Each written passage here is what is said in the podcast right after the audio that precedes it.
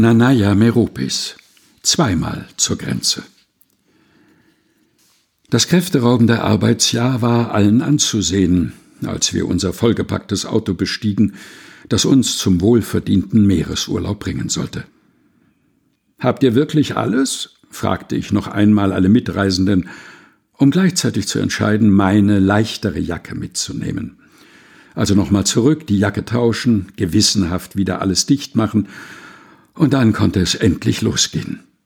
Rund 600 Kilometer trennten uns vom Meer und der südlichen Unbeschwertheit. Unsere Sorge bezüglich des sommerlichen Urlaubsverkehrs war nicht unbegründet, und je weiter der Tag voranschritt, desto länger wurden die Staus vor zahlreichen Baustellen entlang der Autobahn. Unsere geplante Mittagspause wollten wir dennoch einhalten, auch wenn wir in der Großstadt nur überfüllte Gaststätten vorfanden. Das hat man davon, wenn man die Sommerferien nicht daheim verbringen möchte, meinte ich sarkastisch, als wir vier an getrennten Tischen unser Essen einnahmen.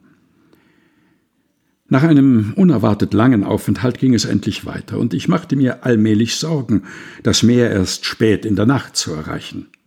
Toilettenpause, tönte es zwei Stunden später von hinten. Das bedeutete im Normalfall an der nächsten Raststätte anzuhalten.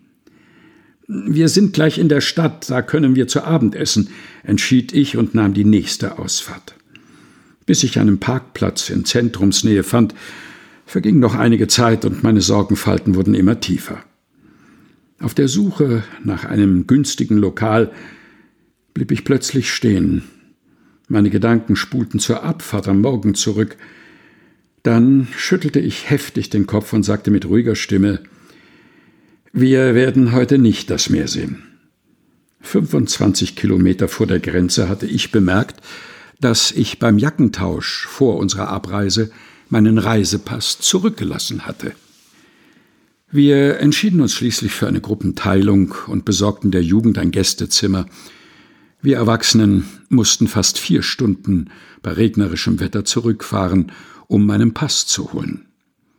Es war unvermutet eine Fahrt in trauter Zweisamkeit, die wir gerade deshalb sehr angenehm empfanden, wenngleich die folgende Nacht sehr kurz ausfiel, denn bereits am frühen Morgen brachen wir zum zweiten Mal innerhalb von 24 Stunden zu unserem Mittelmeerurlaub auf.